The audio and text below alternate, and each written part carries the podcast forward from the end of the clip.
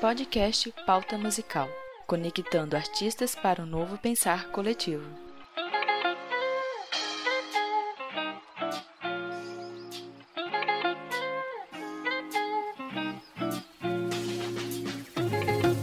Você já ouviu falar sobre o ensino de música na Venezuela? Ou então tem curiosidade em saber sobre a crise que afeta os venezuelanos? No podcast de hoje falaremos sobre a música em meio às problemáticas políticas e econômicas desse país. Eu sou a Bibiana Turquelo, violinista comunicóloga e uma das coeditoras do Pauta Musical. Na conversa, trouxemos uma venezuelana com muita história para contar. Franca Marcano é violinista iniciou seus estudos em música em 2006 na Venezuela. Ela passou pelo famoso El Sistema e atualmente mora no Brasil, onde cursa bacharelado em violino pela Universidade Federal da Bahia.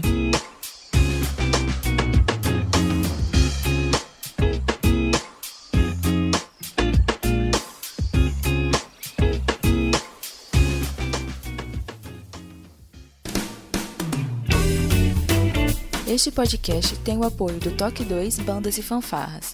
Acesse toque2.com.br. E do Brasil Sonoro. Clique, ouça e toque. Acesse brasilsonoro.com.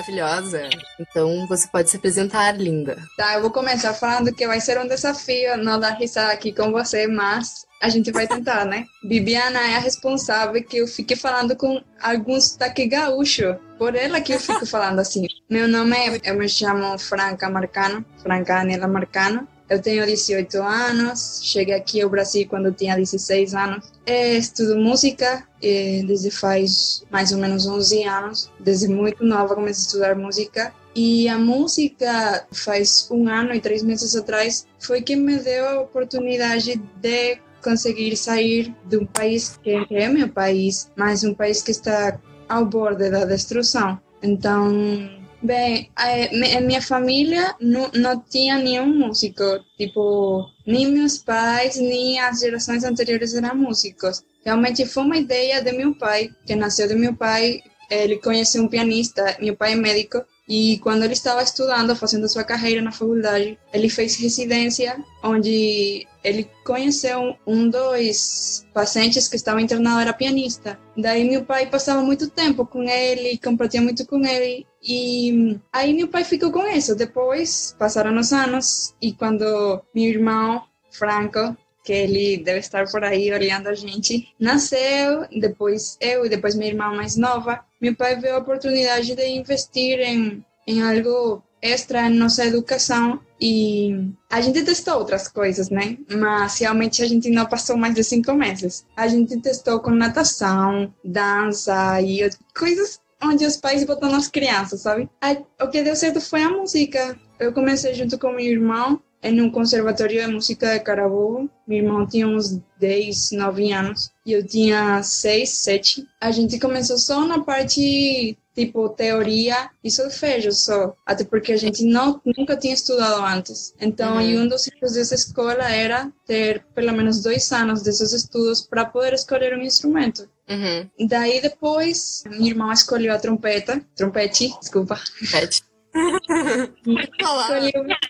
Poxa, tá ficando difícil. Eu, quando fico nervosa, eu não consigo falar os idiomas okay. certos, sabe? A gente se dá um jeito de traduzir, não preocupa. Sim. Então, é, depois, minha irmã mais nova, Maria Laura, entrou também na mesma escola, seguindo os mesmos passos, só que uns três, dois anos depois. E daí deu certo, os três terminamos nesse mundo. A tua irmã toca? A minha irmã mais nova toca flauta transversa. Os dois estão morando lá na Venezuela? Sim, eles estão com meus pais na Venezuela, os dois. Tá. E daí tu começou a fazer violino com os anos? Com 9, 8 anos, no conservatório. Eu tive ah, minha primeira professora que foi a Virginia, Virginia Rangel. Ela me, me iniciou, no, fez todo o processo de iniciação no instrumento comigo. Sempre eu não, nunca foi fácil convencer os professores de eu estudar violino, porque eles uhum. falavam que a minha mão é muito enorme. Aí eles queriam eu para viola. Aí eu não deixei de jeito nenhum. E, mas foi difícil manter a, manter a decisão, porque as pessoas, os professores queriam muito que eu estudasse ou viola ou violoncelo. Daí eu não deixei, eu fiquei firme com meu violino. Eu não sei porquê, na verdade. Não sei porquê, porque eu era muito nova. Mas Sim. sempre foi violino, violino e não me arrependo pra nada. Entendi. Tá, e depois desse conservatório tu foi pra onde? Depois do conservatório foram acontecendo várias coisas. Tipo, eu comecei a fazer festivais fora. Eu tive hum. uma professora que me apresentou muitas outras coisas fora do, dessa escola, dessa instituição. Aí eu uhum. conheci um cubano chamado Pablo Vázquez, um maestro muito, muito querido, muito importante. E eu conheci ele no curso, né? E daí, quando eu voltei para iniciar minhas atividades no mesmo conservatório, minha professora tinha saído daí, tipo, ela já não ia dar mais aulas aí. Uhum. Então, eu entrei num momento onde eu falei: o que eu vou fazer agora, sabe? Porque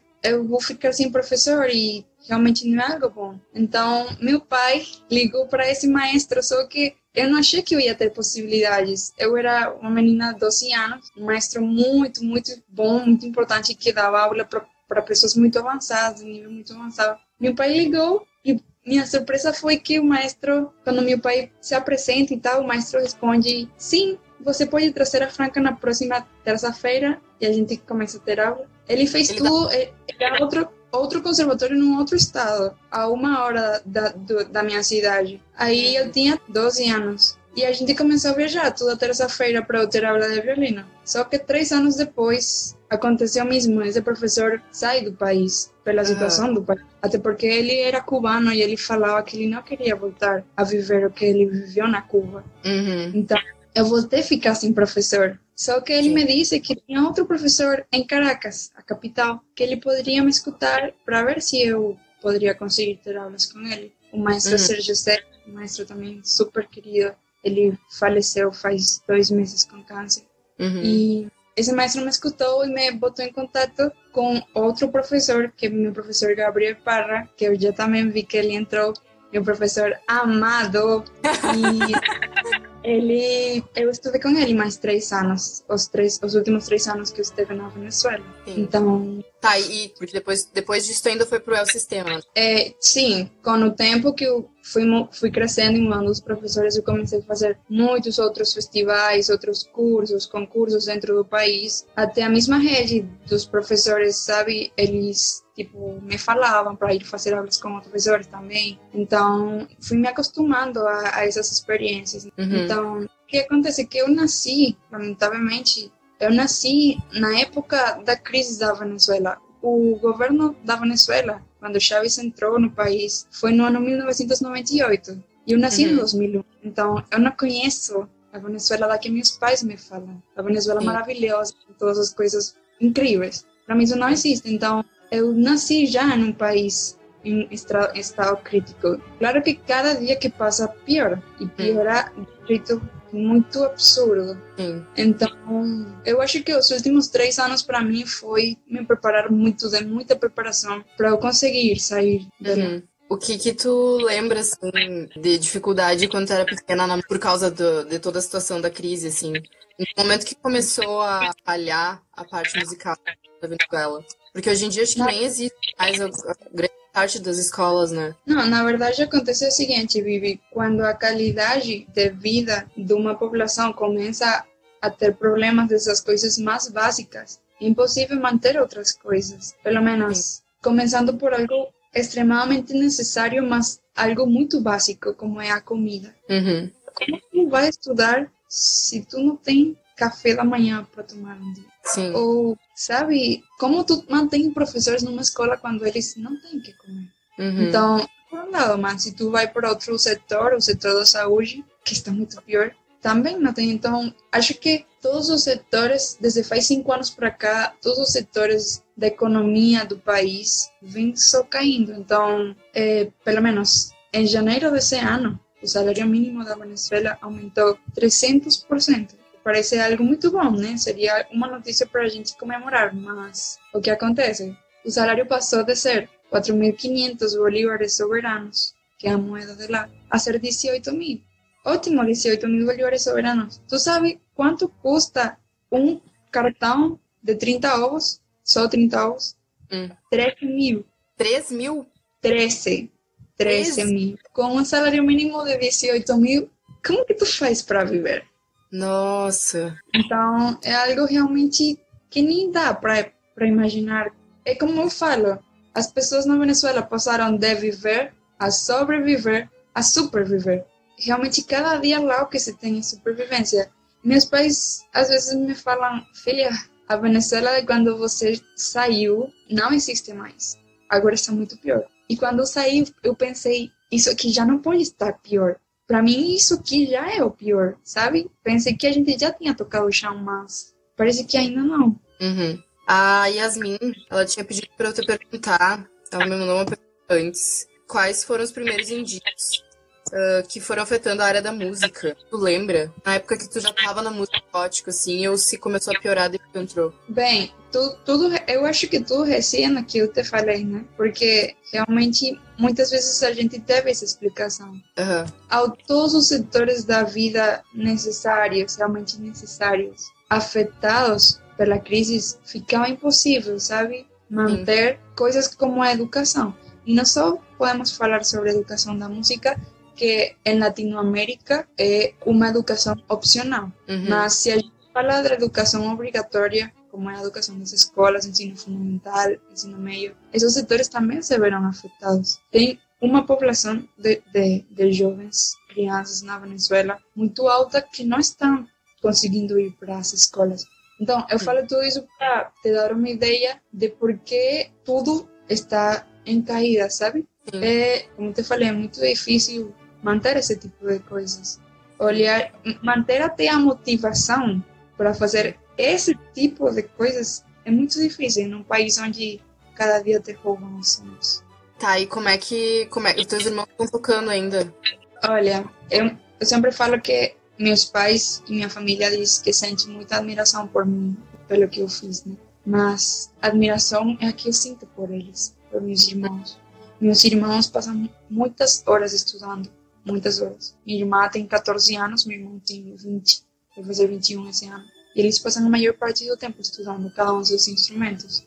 É, a minha irmã recebe aulas particulares com um professor de flauta em Caracas, a capital, e meu irmão recebe classes de harmonia, piano e composição com um maestro muito importante chamado Jerry Way. Ele é austríaco, também em Caracas. Só uhum. que eles têm que viajar diária, eh, semanalmente três horas de ônibus. Então, minha irmã está estudando numa escola pública. Meu irmão teve que abandonar a faculdade faz dois anos atrás, por conta da situação que atravessa o país e a minha família. E realmente eles estão estudando com bons professores que ainda estão lá, aproveitando as coisas que eles ainda têm no país. Mas uhum. com certeza que nos planos está eles também sair logo. É, eles querem vir para o Brasil também. Sim, na verdade, os destinos podem ser diversos. Não tem, claro, o Brasil tem a vantagem que eu já estou aqui. Seria de uma forma muito mais tranquila que quando eu vim, porque quando eu vim eu não tinha ninguém aqui Sim. conhecido. Uhum. Então, Vamos um capítulo antes. Fala só um pouquinho sobre o que é o El Sistema, que é super famoso em todo o mundo, assim, o El Sistema da Venezuela. Participou pouco é, tempo, né? Sim. O sistema foi criado pelo maestro conhecido, o maestro José Antônio Abreu, no ano 1975. Ele foi criado primeiro com o nome de Ação Social pela Música, Ação Social por la Música em espanhol. Agora, o objetivo em si do sistema era proporcionar aos, aos jovens e às crianças uma melhor qualidade de vida através da música, utilizando a música e o ensino coletivo como ferramenta. Uhum. Então, atualmente, se diz que atualmente, mas eu não tenho certeza de que isso realmente acontece. São 125 orquestras, das quais 30 são sinfônicas, 180 núcleos no país. O país tem 23 estados, são 180 núcleos e ao redor de 3.500 estudantes que são beneficiados. Já tá funcionando? Eu achei que ele tava meio que se desmontando, assim. Oh, não é o mesmo que faz 10 anos atrás. É Simão Bolívar ainda, a orquestra principal? Oh, ela continua existindo, mas não é a mesma. A quantidade de músicos é muito menor. A maioria dos músicos que, que estava 10 anos atrás já não está mais no país. Meu professor Gabriel Parra, que eu falei, ele pertencia a essa orquestra e ele agora mora na Espanha. Até o Dudamel, tem Gustavo Dudamel sendo uma das dos representantes, dos maiores representantes do sistema, sendo a figura emblemática do sistema, ele também já não, não está indo mais para o país. Então, é bem difícil, sabe? A orquestra, o núcleo de onde eu sou, que é do meu estado, Valência, também está passando por muitas situações ruins, sabe? Em infraestrutura, em apoio econômico para a realização de diversas atividades, muitas coisas que 10 anos atrás nem se pensava que iam acontecer. Uhum. O sistema fez, fez muitas turnês internacionais, fez muitas atividades, bem, tanto, tanto é assim que eh, existem hoje em dia ao redor de 42 modelos do sistema pelo mundo. Entre esses aqui no Brasil, eh, do que eu faço parte, o NeoGibá é inspirado. No sistema Venezuela. O uhum. maestro Ricardo Castro reúne o que é o núcleo estaduais juvenis e infantis de orquestras da Bahia, do estado da Bahia. E ele se inspirou no sistema. O Nojibá já tem 11 anos. E a quantidade de meninos e crianças jovens que, que estão sendo beneficiados também é muito grande. Porque esse é o objetivo principal. Sim. Quanto tempo tu ficou no, no sistema? Bem, eu fiquei três anos. Os últimos três anos que eu estive no país. E de... Ah, daí, daí tá. Daí por que Brasil? Tipo, tá, tu tinha que sair do país porque toda a situação caótica, mas por que pro Brasil? Eu sei que Olha... tem muitos indo pro Peru, indo pra Equador, indo pra vários países aqui da América Latina. Tu escolheu realmente o Brasil. Tem um maestro, o maestro Baldini, ele, ele fala que ele não sabe se foi eu que escolhi o Brasil ou o Brasil que me escolheu.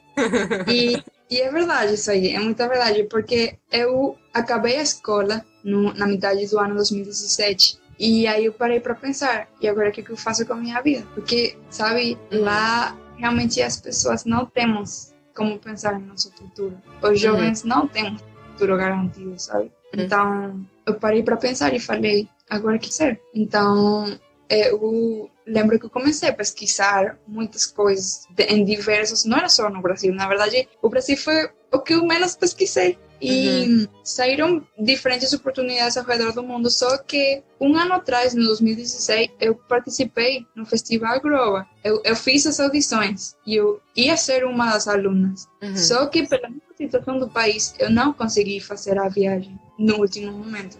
Só que eu lembrei que o maestro convidado desse festival era Emanuel Baldini. Depois eu esqueci, tipo, passou o tempo e eu não, não lembrei mais, né? Uhum. Aí meu professor de violino, Gabriel, ele viu que eu fiquei muito decepcionada e muito triste por não ter conseguido ir fazer essa viagem de festival. Eu não fui Aí ele me... Isso foi em 2016. Então, eh, meu professor de violino nesse momento me falou, eh, Franca, mas tem muitos outros festivais no mundo e tu é ainda muito nova. Então, por exemplo, tem um no Brasil. Tu pode pesquisar no Brasil que tem muitos festivais bons. Aí eu fui pesquisar e num desses que eu pesquisei eu vi o nome de Manuel Baldini. Aí eu mandei um e-mail. Eu pensei, por que não? E ele me deu uma série de oportunidades de festivais e coisas que eu poderia fazer. Aí surgiu o Festival de Pelotas do ano 2018. Eu fiz a audição, a prova, eu consegui passar, certo?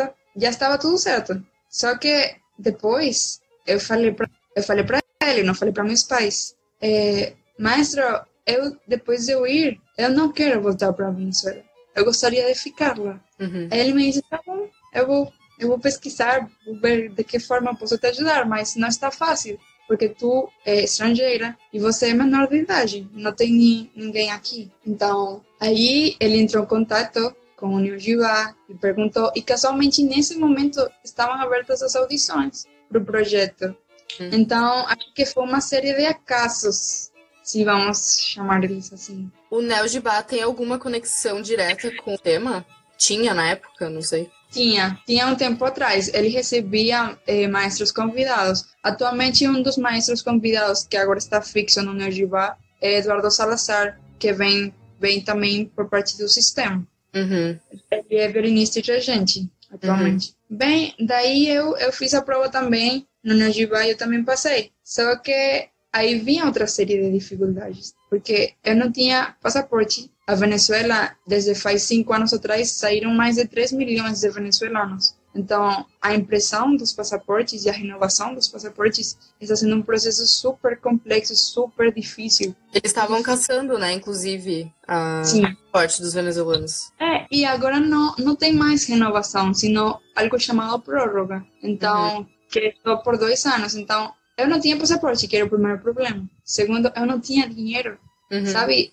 Eu pedir dinheiro para minha família, para isso era impossível, isso não existia. Porque minha família só tinha para comer. Sim. Então, como ia. E a terceira coisa era que eu era menor de idade. E para eu ir morar num outro país, eu precisava um responsável legal, Uhum. que eu não tinha. Então, olha, o que aconteceu daí para frente foram uma quantidade de coisas mágicas, maravilhosas. Não, não tem uma explicação.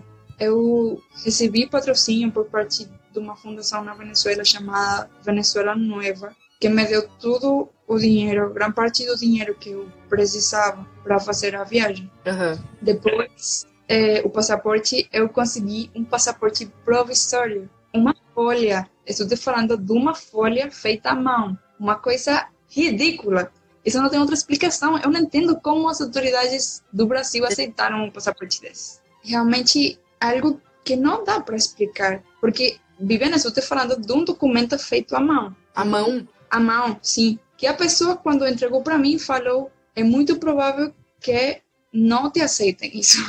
Então, sim, além de que esse passaporte era só para o Brasil e era de um ano só. Sim. Tipo, não, eu não podia ir para outro lugar com o passaporte. Hum. Então, depois, eh, o menor de idade, no momento eu pensei, ah, depois eu peço o visto de estudante ou alguma coisa. Não acho que isso seja um problema. Ah, Uhum. Pelos momentos eu ia como turista. Daí eu tive que atravessar a fronteira, é a fronteira Venezuela-Brasil. Sim. Meu pai me acompanhou numa viagem de dois dias, desde minha cidade até a fronteira, até o aeroporto de Roraima. E, bem, acho que eu nunca tive tempo para parar, sabe, Pra pensar. pensar o que ia acontecer daqui para frente, desse momento para frente. Eu nunca tive oportunidade de saber o que ia acontecer com a minha vida. Uhum. Logo que eu cheguei no aeroporto, que eu só estava aí com meu pai, foi que eu comecei a pensar, e agora, Franca? Cadê a coragem toda que você sentia na Venezuela? Porque aí eu senti muito medo. Eu juro, eu, nossa. Tu ia estar Eu sozinho? sabia, é, eu sabia que era um avião e eu não ia saber quando ia voltar. Uhum. Minha mãe, quando eu saí da casa, minha mãe me perguntou, e, e você volta quando? Uhum. E eu falei, mãe, eu volto daqui a alguns meses. Só que na minha cabeça eu sabia que eu não ia voltar em muito tempo. Sim. Então, Era tu e o violino. sim, realmente era isso. E aí eu tomei, eu tomei um voo, meu voo desde eu estava indo para o festival lá em Pelotas, então eu estava pegando uma voo, um voo para Porto Alegre. E isso, Ah. eu, vi- eu saí um 13 de janeiro para Porto Alegre. Tipo, meu voo foi Boa Vista, Porto Alegre. Hum. E depois do festival era Porto Alegre e Salvador. Ah, eu esqueci de falar também. Eu conheci duas venezuelanas aqui no Brasil, que também me ajudaram muito. Eu conheci a Indira, que conheci também através do Baugini, a Indira querida. E a Indira me apresentou a Elisa, só que elas duas não se conheciam. Mora, mora aqui em Salvador e faz parte do projeto Neojivá. Ah. E a Indira era essa aluna do Baugini, então eram pessoas confiáveis de alguma forma. Eu já tava aqui há, há bem mais tempo, né? Não sei se ela veio pelo mesmo motivo, mas ela já tava aqui há mais tempo. Ela tinha muito mais tempo morando aqui no Brasil. Só que eu não conhecia nenhuma delas também. E aí, depois é que eu estando no aeroporto aí na fronteira, eu lembro que eu nunca vi meu pai chorar, nunca vi ele ficar triste nem nada. Mas eu sabia que para ele estava sendo muito mais difícil que para mim. Para minha família inteira, ou seja, sim, as pessoas me chamam, você é muito, cora muito corajosa, mas acho que as pessoas não pensam a coragem que tem que ter, ter tido meus pais para deixar ir eu Sim. com 16 anos, então Uhum. Aí eu fechei, abri os olhos, eu estava no avião indo para Porto Alegre. Só que aí eu fiz uma conexão em Brasília. E eu lembro que eu cheguei no aeroporto chorando muito, com uma confusão na minha cabeça e não encontrava a minha porta de embarque. Aí eu comecei a andar pelo aeroporto, sabe? Sem rumo algum. Perguntava para as pessoas e as pessoas não me entendiam porque eu só falava espanhol. Se as pessoas aqui realmente não estão me entendendo porque falo português com sotaque, imagina só falar espanhol. Não, mas ainda dá pra entender, né? Espanhol, português, mas tipo, tu, meu, tu veio sem saber nada de português, assim. É, é isso. E olha, eu sentei numa cadeira quando encontrei a porta do embarque. Sentei e faltavam ainda três horas e eu não mexi daí. Eu fiquei nesse lugar por medo de me perder de novo. E nisso, Viviana, chegaram duas pessoas, um casal. E essas duas pessoas chegaram, eu tirei minhas coisas do lado e elas sentaram do meu lado. Eu, eu dei para elas sentarem do meu lado. Aí, qual foi a minha surpresa? Que eu comecei a falar com eles. Eu tinha recebido diferentes instruções para eu não dar, não ter conversa com ninguém, pelo fato de, de ser menor de idade. E me falaram, você não fala com ninguém, não pode falar com ninguém. Daí, o que foi que aconteceu? Que eu comecei a falar com eles. Eles me perguntaram como estava a situação da Venezuela, como estava tudo por, por lá, e, e o que, que eu estava fazendo no Brasil. Aí eu contei, contei para onde a gente estava indo para Porto Alegre, eles também estavam indo para Porto Alegre. Uhum. E nisso eles me perguntam, e depois de Porto Alegre tu volta para Venezuela? E eu falei, não. E eles me falam, e tu vai fazer o quê? Eu falei, ah, não, eu vou morar em Salvador. Aí eles ficaram, Salvador? E eu, sim, a gente é de Salvador. Aí eu pensei, me sequestraram. Porque, como, Sim. como na minha mente isso não podia acontecer, sabe? Mas de fato eles foi um sequestro, eles me sequestraram. Porque hoje eles são os meus pais do Brasil, sabe? Então, tu conheceu tua família brasileira no aeroporto, desesperada, vindo para um país sem falar o idioma. Claro, depois daí aconteceu muita coisa, né? Eu fiz o festival, depois eu cheguei em Salvador e depois eu fui que comecei a conhecer melhor eles. Mas eles são a minha família, real- realmente eles são a minha família. Sim. Tu saiu de Pelotas, então, e aí tu foi direto pra... Ah, ó, a Yaya tá perguntando como é estudar na universidade com um idioma diferente. Oh, por sorte o português não é muito diferente Não. do espanhol, mas é difícil. Tem coisas que são complicadas ainda. Mas para mim, eu, eu me adaptei muito bem ao português. Eu sinto que eu gosto de falar português. Faz um ano que tu tá morando aqui, né? Sim, faz um ano. Um ano super bem já, isso português. Tipo, muito bem. Tem sido tranquilo até agora. Tive, tive problemas para fazer o Enem, a prova, o Enem, mas até que deu certo. Então, eu nunca sentei, nunca parei para estudar português, mas eu prometo que esse ano eu vou parar e vou estudar. Eu prometo. Todas as pessoas, estou prometendo ao vivo. Agora já era, agora vai estar gravado isso aqui. Tá, me diz uma coisa que eu tenho curiosidade. Se tu vê alguma diferença na questão da educação da música na Venezuela e no Brasil. O que que é diferente ou se é muito semelhante? Eu sinto sim, claro que existe uma diferença, porque em geral existe uma diferença cultural muito grande. Sim. Apesar de ser países muito próximos. Uma Uhum. diferença já vem desde o idioma até as diferentes, Uhum.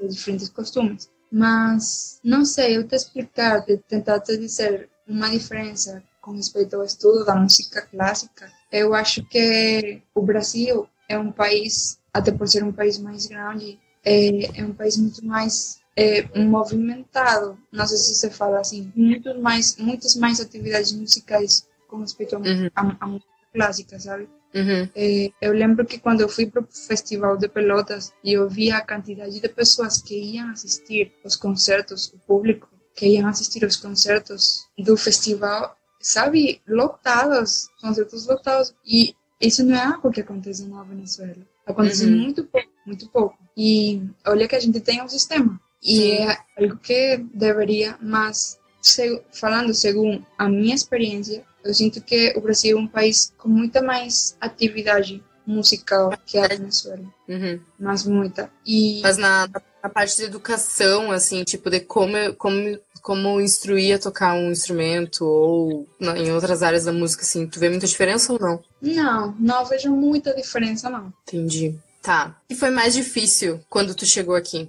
Obviamente, acho que para mim o mais difícil foi entender, começar a entender que eu ia estar longe da minha família. Uhum. a família tem um, um papel enorme no que eu sempre falo que minha família é o que eu sou então acho que isso foi o primeiro o segundo é começar a me acostumar à vida adulta porque Uhum. sim que assumir minha adultez antes do tempo esperado ou tem, tem alguém perguntando se eu é. tenho noção de como está a situação. Tenho sim. Olha, é, que todos, está muito, muito ruim, muito triste de, de isso de ver. Apesar de que a maioria de meus colegas têm saído, têm ido embora do país, a maioria não está no país. Os que ficam estão, sabe, em uma situação tanto uma situação real como psicológica muito ruim, porque pelo menos meus dois melhores amigos, o que, que ainda que estão na minha cidade, eles estudam na faculdade. Um estudava e decidiu abandonar, porque não serve de nada ficar insistindo uma universidade que para de dar aulas durante um mês por qualquer motivo ou não tem não tem transporte ou alimentação ou não tem professores porque a maior parte dos professores também tem saído do país. Então realmente a situação deles é muito ruim. E todos planejam em curto prazo sair do país isso é algo todos a grande maioria uhum. acho que não não escuto nenhum falando que ainda quer ficar no país. A tua família pretende vir para cá também? Minha família pretende, mas não é algo não é algo tão fácil, até porque eles não podem arriscar tanto quanto eu arrisquei. É, pela questão dos passaportes, é, meus pais também já são pessoas adultas, sabe? Tipo, eles, se eles me escutam chamando eles de velhinhas, eles provavelmente vão chegar aqui agora. Mas é uma, é uma verdade, eu não quero que eles também venham se angustiar aqui pelas diferentes coisas. Uhum. Então, a gente está procurando as oportunidades, sim. As diferentes. Meu pai é médico, ali é pediatra, intensivista. Meus irmãos, como eu já falei, são músicos, então acho que a gente está procurando as oportunidades. Sim. Tá, e me conta do Nojibá, como é que funciona o Nojibá? Bem, o Nojibá é um projeto é, que tem muitos núcleos, não sei realmente a quantidade de núcleos que tem ao redor da Bahia, que tem um, uma orquestra, digamos, principal, que é a orquestra que representa, umas orquestras que representa o projeto, que é a Orquestra Juvenil da Bahia, da qual eu faço parte. Uhum. Então, é uma coisa muito, muito interessante, porque realmente tu vê a forma na que eles ajudam a sociedade brasileira. Eu dou aulas num dos núcleos, eu trabalho com adolescentes na área do violino. E sabe, a, cada, cada um dos meus alunos tem uma história que ao, ao eu parar para ver eles aí tendo aula comigo, eu falo, meu Deus, é algo grandioso que faz o projeto. Porque o perto que eles estão de, de chegar e cair em coisas tão ruins da vida, é, é muito pouca a distância da que eles estão, sabe? Uhum. E não porque eles escolheram, senão porque o entorno. É uma realidade dos países de Sul-América. Então, uhum. acho que é, muitas pessoas me falam que eu me, me adaptei muito bem a esse núcleo em particular e aos meus alunos. Eu já tenho, vou fazer dois anos dando aula nesse núcleo. Uhum. Ou seja, um ano e pouco. Esse ano faço os dois anos. E eu sinto que eu adoro fazer isso, sabe? É, aqui eu, eu tenho, eu vou ter aqui para te mostrar um desenho que fez uma aluna para mim não sei se dá para ver. Lindo! Aqui diz: não é necessário passaporte para quem carrega o sonho na mochila. Oh, meu Deus, que lindo! É, eles realmente. No início eu cheguei dando aulas em espanhol, sabe? Foi super engraçado, uma coisa. Uma coisa que eu não entendi. Eu achei que tu tinha vindo pro Neujá para ter aula, mas tu veio para dar aula, então. Não, não, não. Eu vim para fazer parte do, do da orquestra da Orquestra ah. Juvenis. O, o lema em si do projeto é Aprende Quem Ensina. Então, uhum. da mesma forma que recebe aulas dos professores internacionais e nacionais é, muito importantes, a gente também tem o dever de passar isso que ensina. Uhum. para que seja um ciclo, por assim falar. Então. E tu, tu, recebe alguma forma de dinheiro, salário? Não sei como é que curta. Eu recebo essa... uma bolsa. Eu recebo uma bolsa, sim. Uhum. Tá, e mesmo tu estando na universidade, tu segue no Najibada aí. Sim, tem que existir o, a organização e o equilíbrio né, com os horários, mas eu, eu faço as duas. Esse ano foi que entrei na UFBA e ano passado foi inteiro no Universidade. Uhum. A gente fez muitas atividades, entre essas a gente fez uma turnê muito incrível, uma experiência.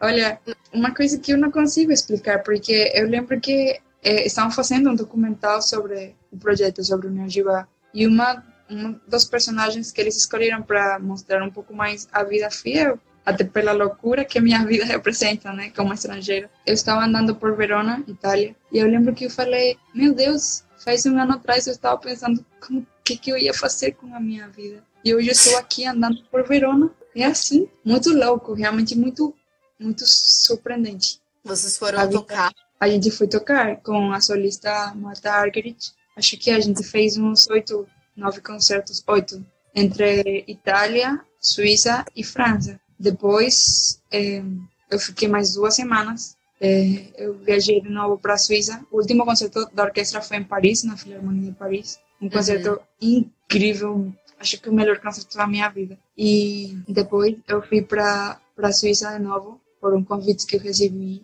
da professora Chiara Banchini, que veio para o Unijuva ano passado. Ela me deu todo o apoio. Eu fui para Basel, Suíça, estive quatro dias aí e depois eu viajei para Viena. Eu viajei para visitar uma colega e também aproveitei para fazer aulas lá, conhecer um pouco o mundo dela.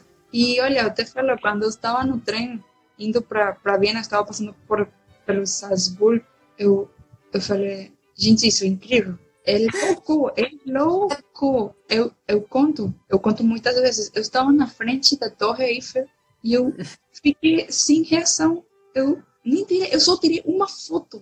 Porque eu estava sem noção do que estava. Sim, para muitas pessoas pode ser normal. Para mim, com certeza, não era. Porque acho que em algum, em algum momento eu perdi as esperanças. A minha vida ia mudar. Então, olha, tem sido tanta coisa. Tu já. Tu sabia inglês, então? Pra ir pra lá e. e... Eu falo pouco, bem pouco. Conseguiu fazer masterclass lá, aula de violino individual, assim? E eu fiz em inglês, em inglês, entre inglês e alemão. Alemão eu não entendo nada, mas umas ah, aulas foi em alemão.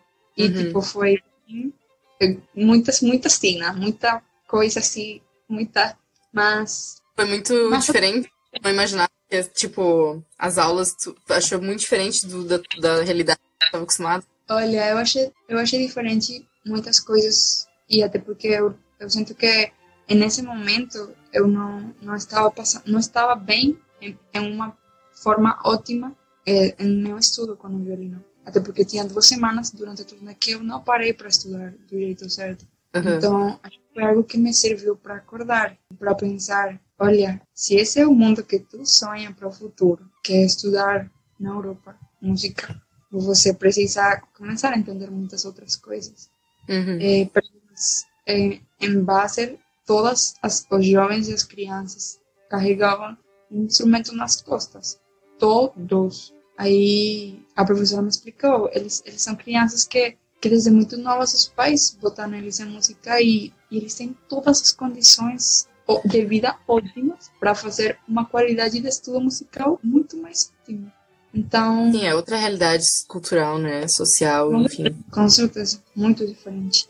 Me fala o que que tu, tu imagina que tu vai fazer daqui pra frente, assim. Tu vai terminar a faculdade, enfim, mas o que que tu sonha? Olha, eu sim penso terminar. Já tinha feito é... uma pergunta antes disso.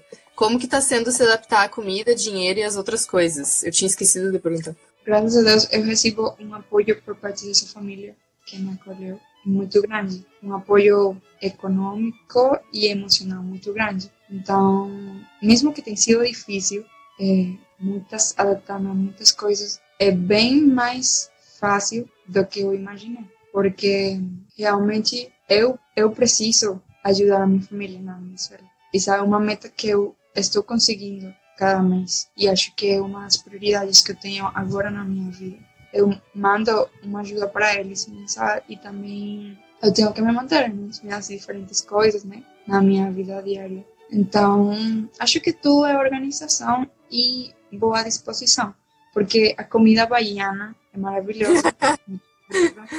em, em, realidade, a Bahia é maravilhosa. Salvador é um lugar, uma cidade incrível. Tu aqui que não foi ainda, Bibiana, é, tem que vir, porque é uma cidade muito alegre, muito enérgica, que me acolheu. Do... É meu lar. É meu lar, sabe? Eu falo, quando falo com as pessoas da Venezuela, eu falo, tem que vir para minha cidade, minha cidade. E eles ficam, mas isso não é tua cidade. E eu, mas é como se fosse.